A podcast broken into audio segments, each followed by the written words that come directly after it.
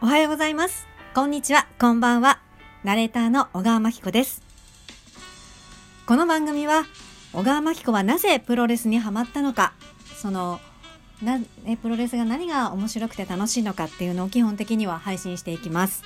で今、音声配信を始めようというラジオトークこの運営さんがやっているキャンペーンがありまして、でまずそのお題に答えつつ、まあ、プロレスについて語っていこうと語っていきます。で、今回は、今回も2本立て。1番が、その、なぜあえて音声を配信しているのかっていうことについてと、それから2番が、2つ目が、高橋宏夢はなぜカリスマなのか。これちょっと、あの、新日本プロレスワールドで、プロレスヤワーをご覧になっていた方は、青タイムリーだなっていうのをお分かりいただけると思うんですけど、まあ、そこのカリスマなのかっていうのを語っていきます。というわけでですね、えっ、と、まず1個目。なぜあえて音声を配信配信しているのかっていうところなんですけれども、まあ、私ナレーターということもあって、声を出すことが好きなんですよね。なので、まあ、あの、もう声の媒体を何か一つ自分のものを持ちたいなっていうのは思ってたんですけど、まあ、その他でかん、その他のことを言いますと、まずね、やっぱね、あの映像だとメイクして、ちょっとおしゃれな格好して、みたいな、割となんかこう敷居が、ハードルが高い。けど、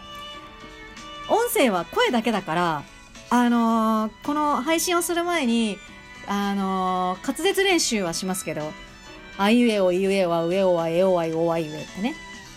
滑舌練習はしますけど、まあ、なんなら今、ノーメイクかつパジャマで配信してますので、その、準備が少ないハードルが低いっていうのが、まあ、音声配信のいいところですね。で、あとは、受け手の自由度。聞いていただいているリスナーの方の自由度が高い。音声じゃなくて動画の、まあ、動画を見るのはやっぱり、すごい集中してやっぱ見ると思うんですよね。まあ、それがあの動画のいいところなんですけど。なので、何かしながらっていうのもできなくはないけど、まあでもやっぱり、かなりの集中力をそちらに向ける。まあ、むし、もうなんか向けてしまうところなんですけど、でも、あのーなんだろう。えー音声配信だと、割とこうなんかしながらとか、片付けをしながらとか、お掃除しながらとか、なんか、こう、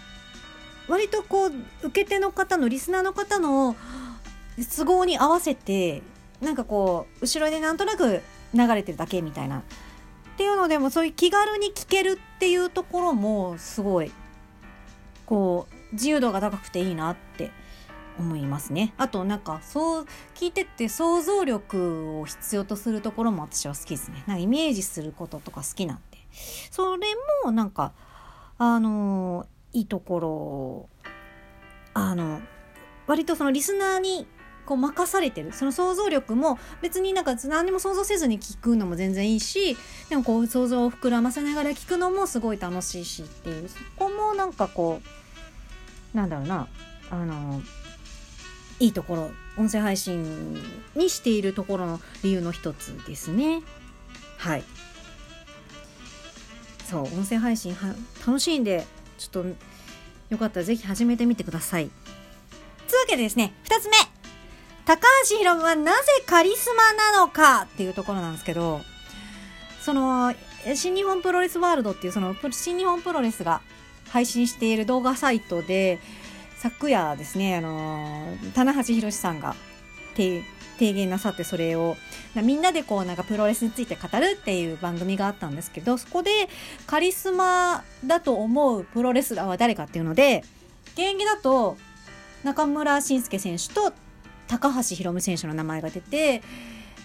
あのー高橋宏夢選手がなんでカリスマなのかっていうのをちょっと私なりに考えたことを話していきます。高橋宏夢選手。まあ、プロレスファンには、まあ、おなじみの高橋宏夢30歳。東京都八王子市出身。うん、八王子大会、ね、G1 が高、八王子大会であった時私見に行って、あヒロムがね、地元でなんか凱旋して試合出るの見たいなと思ったんですけど、残念ながらそれは叶わずでしたけれども。ロスインゴ・ベルナブレス・でハポンに所属、ユニットに所属している選手で、二つ名がティッキング・タイム・ボーン、次元爆弾という、もうまさに次元爆弾 なんかこう、なんか爆発力がある選手だなって思うんですけど、私が思うカリスマって、えっ、ー、と、カリスマってどういうことかなって考えた時に、あのなんだ、えっ、ー、と、まず一つ目が、唯一無二。他にいない。その存在は他にいない。二つ目が、遠ちょっと遠い存在っ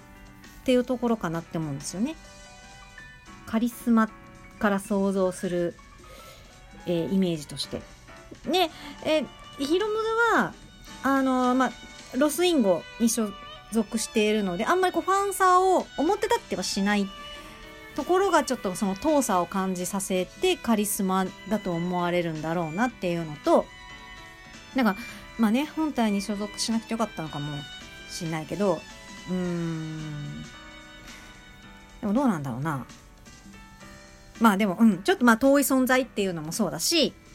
あと、その、唯一無二っていうところは、あのー、あれですね。なんだろう。ヒロムってちょっと男女を超越しているところがあるなって思ってて、かっこいいくて、可愛いくて、っていうのはまあでもそれはまああの例えばなんかなあの棚橋選手もかっこよくて可愛いんだけどで男女を超越してるところもあるんだけど何て言うかなヒロムはその超越の仕方がちょっと他の選手と違うっていうか男女を超越しててなんなんでまあ割となんか女性に近いかなって。なんかぬいぐるみプロレスラーなんだけどぬいぐるみを抱えて入場してたりとかするんですよね。じゃあだからね女性っていうか少女なんですよね。なんか無垢な少女っていう感じ。でも少年の一面もありでも大人の男性の一面もありみたいな。すごいセクシーな面も感じさせる。そうそうそう少女なんですよね。なんか髪型とかもちょっと少女を感じさせるところがあります。でも毒もある。コスチュームとかもすごい派手で可愛くて。でも結構どぎつい色を使ってて黒がなんか印象なんかそのベースが黒なんですよね。ベースが黒の上に派手なピンクとか赤とかを使っててなんかそういうどぎつい色を使ってるところもなんか他の選手にちょっといないかなっていう感じがしますね。あと今年の1.4でクジャクの羽みたいなのを背負ってなんかあの宝塚の男役みたいな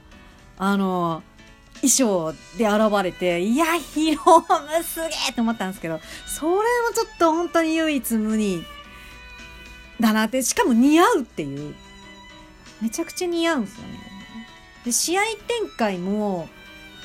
もちろんね、あの、試合も、なんか、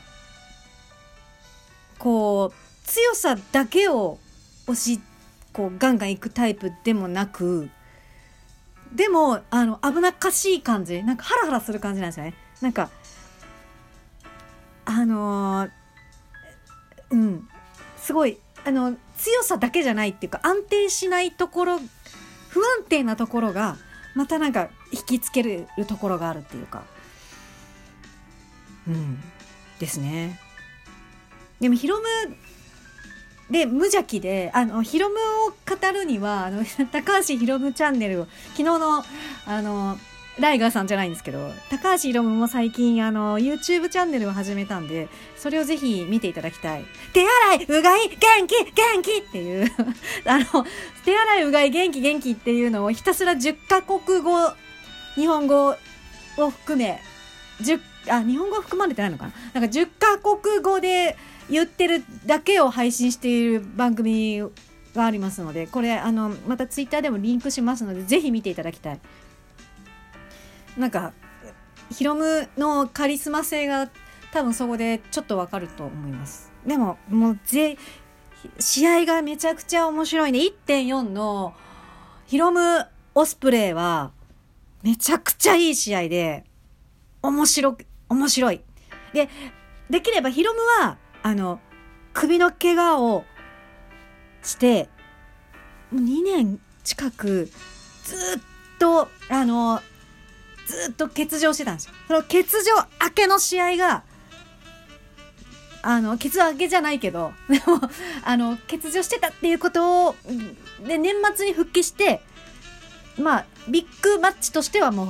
復帰戦ですよ。ビッグマッチの復帰戦が1.4なんです。今年の1.4だったんですけど、それ無料で見られるんで今、そうオスプレイ高橋宏美戦もぜひ見ていただきたい。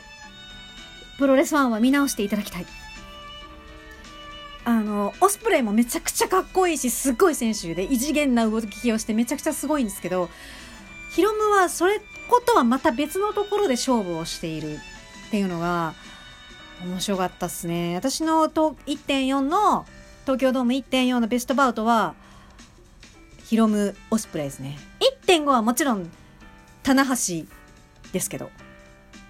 はい。棚橋ジェリコですけど、1.4はヒロム・オスプレイですね。すごい面白かった。もう本当にヒロムのカリスマ性が出てる。で、あの、オスプレイもそれをちゃんと出させるオスプレイの受け身も素晴らしい。オスプレイは本当にいい選手になったなって思います。オスプレイも素晴らしい。でもヒロムも素晴らしい。はい。というわけで今日はここまで。またね。